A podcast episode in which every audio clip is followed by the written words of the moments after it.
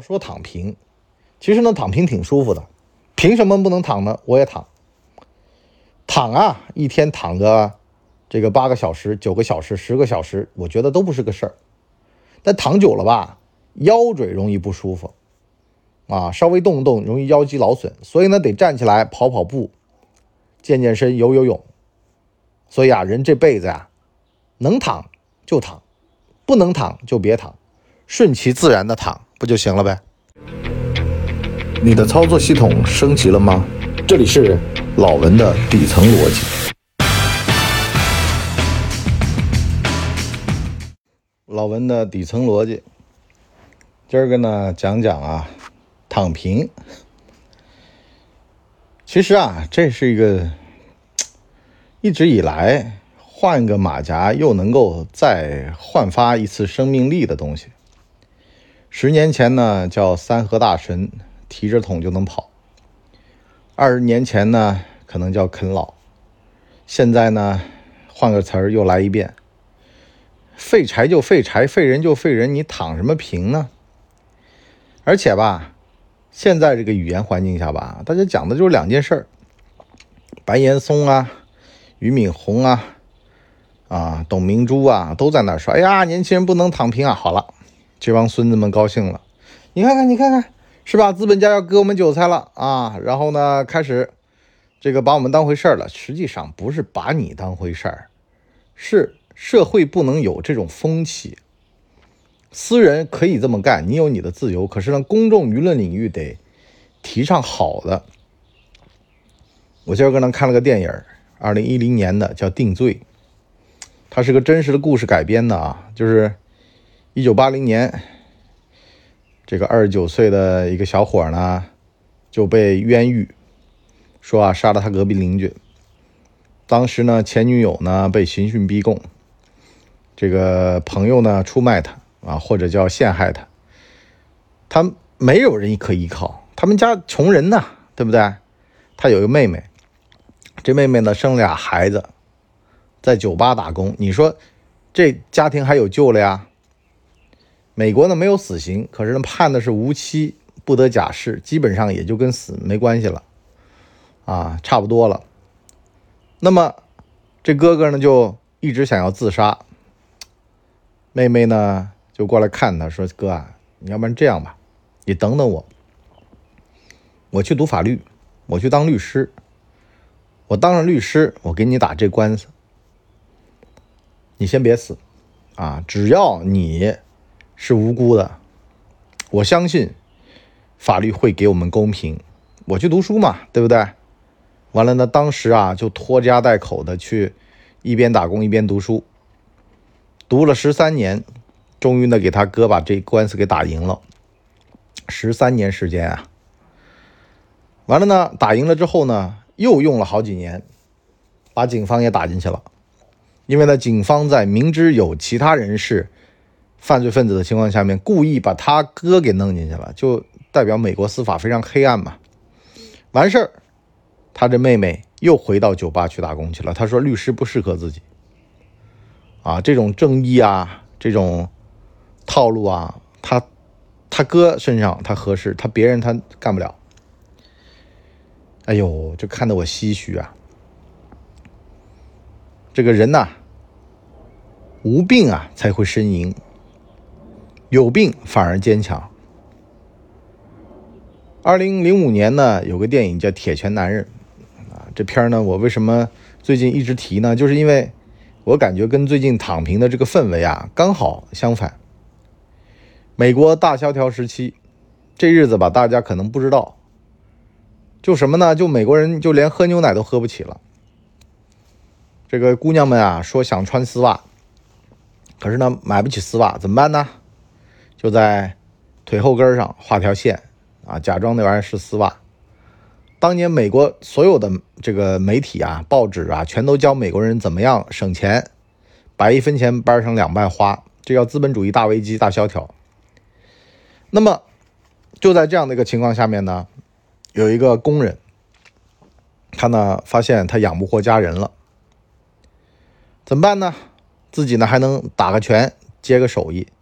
可是呢，由于他自己啊，哼，年少轻狂，导致到呢得罪了俱乐部的人了，所以呢回俱乐部要饭，被俱乐部的人啊耻笑了，然后呢也有人给他钱了，所以呢他就咬牙切齿的说他妈面子有什么关系啊？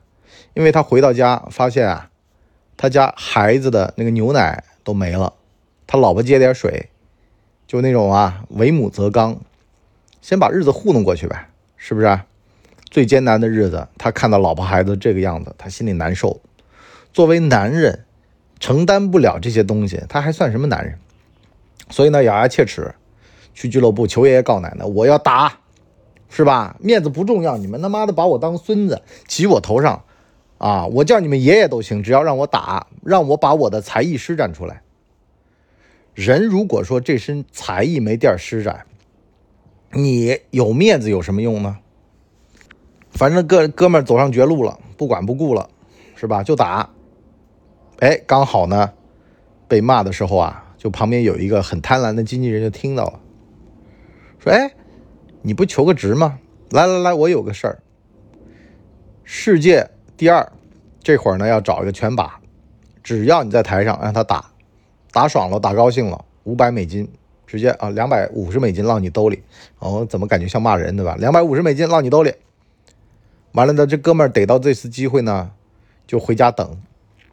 啊，中间呢，反正去码头搬啊什么的。可是呢，由于这个经济条件差呀，他已经一整天没有吃饭了。去的，去了之后呢，这经纪人说呀，哎，你怎么？看着这么虚呢，是吧？看着就不像啊，跟他对打的那个选手啊，像个饥民。他说我一整天没吃饭了。完了呢，就把一碗这个土豆啊端过来给他吃。他呢扒了两口，被记者拍到了，说他妈打假拳嘛。他去你妈的！然后他就出去了。跟这世界第二打拳的时候啊，刚开始打，他想想为了两百五十美金嘛，对吧？强打精神。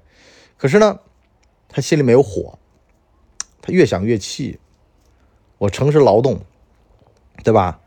我儿子去偷根大香肠，偷完了，我还把他骂回去了，啊，把香肠给送回去，就告诉儿子，咱们再穷再苦，咱们不能做贼，咱得靠手艺吃饭，得靠本事，咱不能靠这些鸡鸣狗盗的事儿，是吧？小孩不懂的呀，要教的呀，啊，那么，可是我又没有办法证明正义，证明。靠本事吃饭是对的，那小孩还是会偷呀。贫民窟的小孩有多少都是因为他的父辈儿诚实，但是无用啊。他就发现了，走捷径比自己的父辈活得更好呢，对吧？你要证明你兜里的东西，你脑子里的东西有价值、有意义，你立起来，你发现还不如躺平的好，他们自然会选择躺平。所以呢，他越想越气，在拳台上呢，就真的把这个第二给打了。他第二当然火了啊，然后呢，俩人一一番斗争，然后他用意志力把这第二给打打败了。那后来呢，就一路吧开挂，最后一场呢，是一个比他年轻很多、比他壮很多的一个男人啊，跟他对打。当时呢，全美国都在看这场比赛，因为呢，觉得这就是美国精神，这就是不被打垮的精神。在拳台上，当然了，这哥们最后赢了，但是赢得很曲折，因为对手就一直的羞辱他，去侮辱他，啊，在他耳边说你妻子怎么怎么地，对不对？就在那儿扰乱他的心性。但是最后他打赢了，这是个真实的故事啊。这哥们后来呢，还去这个做了慈善，啊，这辈子呢活得也算是非常的丰满。可是呢，有一件事我得提醒大家，这都是。绝地反击的例子，我看到更多的呢是年轻人啊无病呻吟。你伯叔呢也年轻过，我知道那个感觉，那感觉就是啊，感觉自己百无一用。年轻那会儿嘛，连人家朝你看一眼都嫌烦，就狗都懒得理你。哎，那怎么办呢？那这会儿啊，其实应该默默蛰伏。我就讲一个，最近我跟别人就是对于读研究生的这么一个争执吧。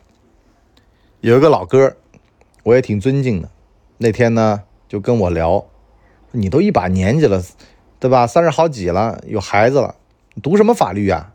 你是看那个定罪看傻了呀？我说不是，我这个读书吧，我说我就是给自己啊找点不愉快。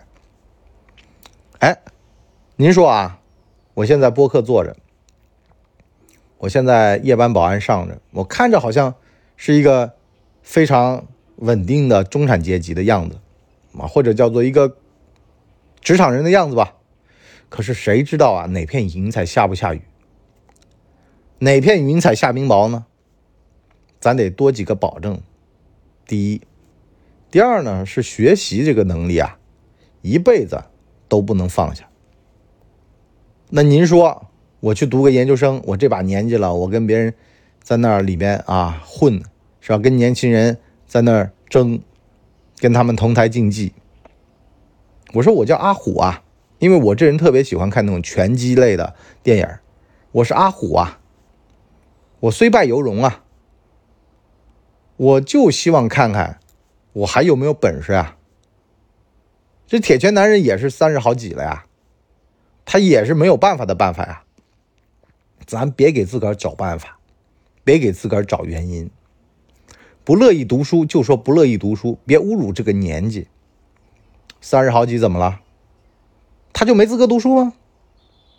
我希望在五十岁之前拿出博士学位。我怎么了？对吧？人就不能有点念想吗？干嘛活的就跟那个老头似的呢？我看吴孟超，我看袁隆平，我就觉得他们还是少年。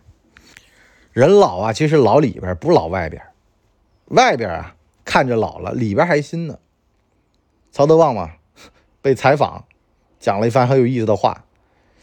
他说。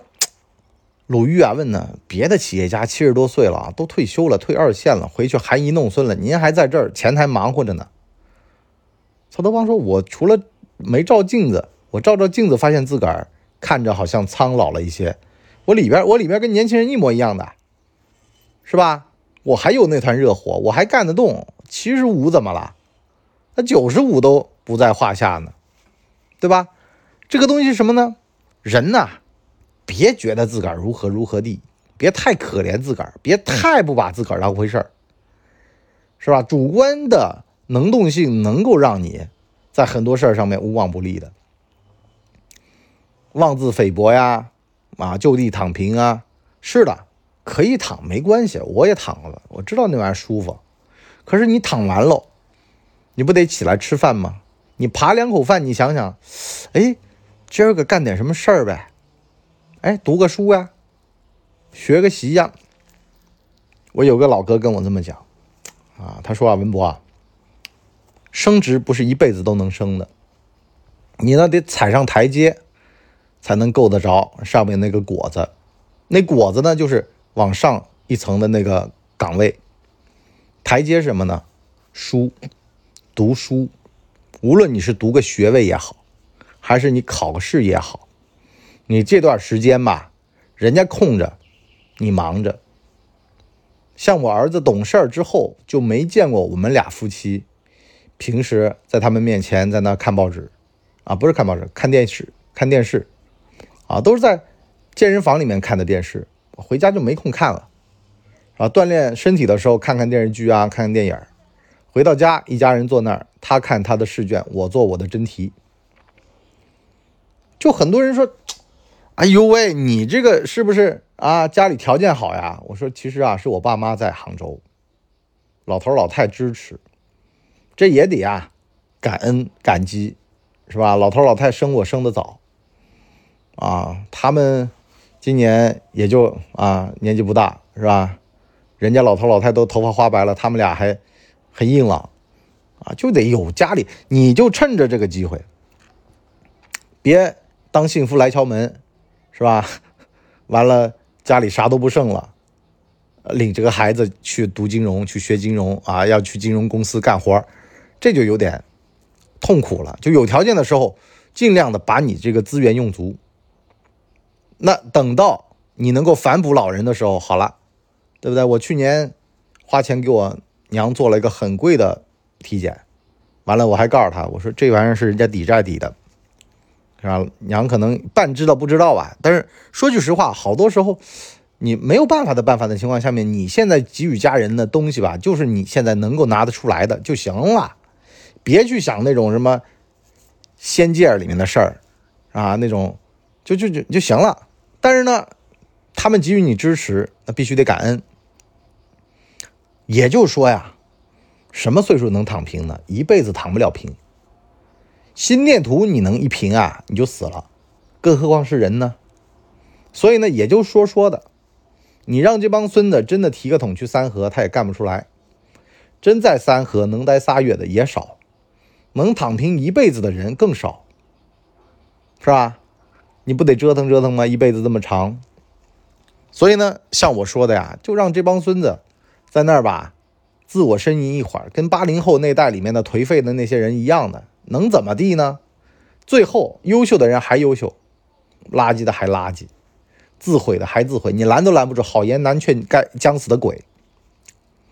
好吧，我们今天上半集就先聊到这儿。下半集呢，我跟各位啊有上进心的说说啊，把自个儿支棱起来，别听那帮自媒体在那儿瞎吹吹啊，他们说的那个屁话呀，都是为了吸引流量来的。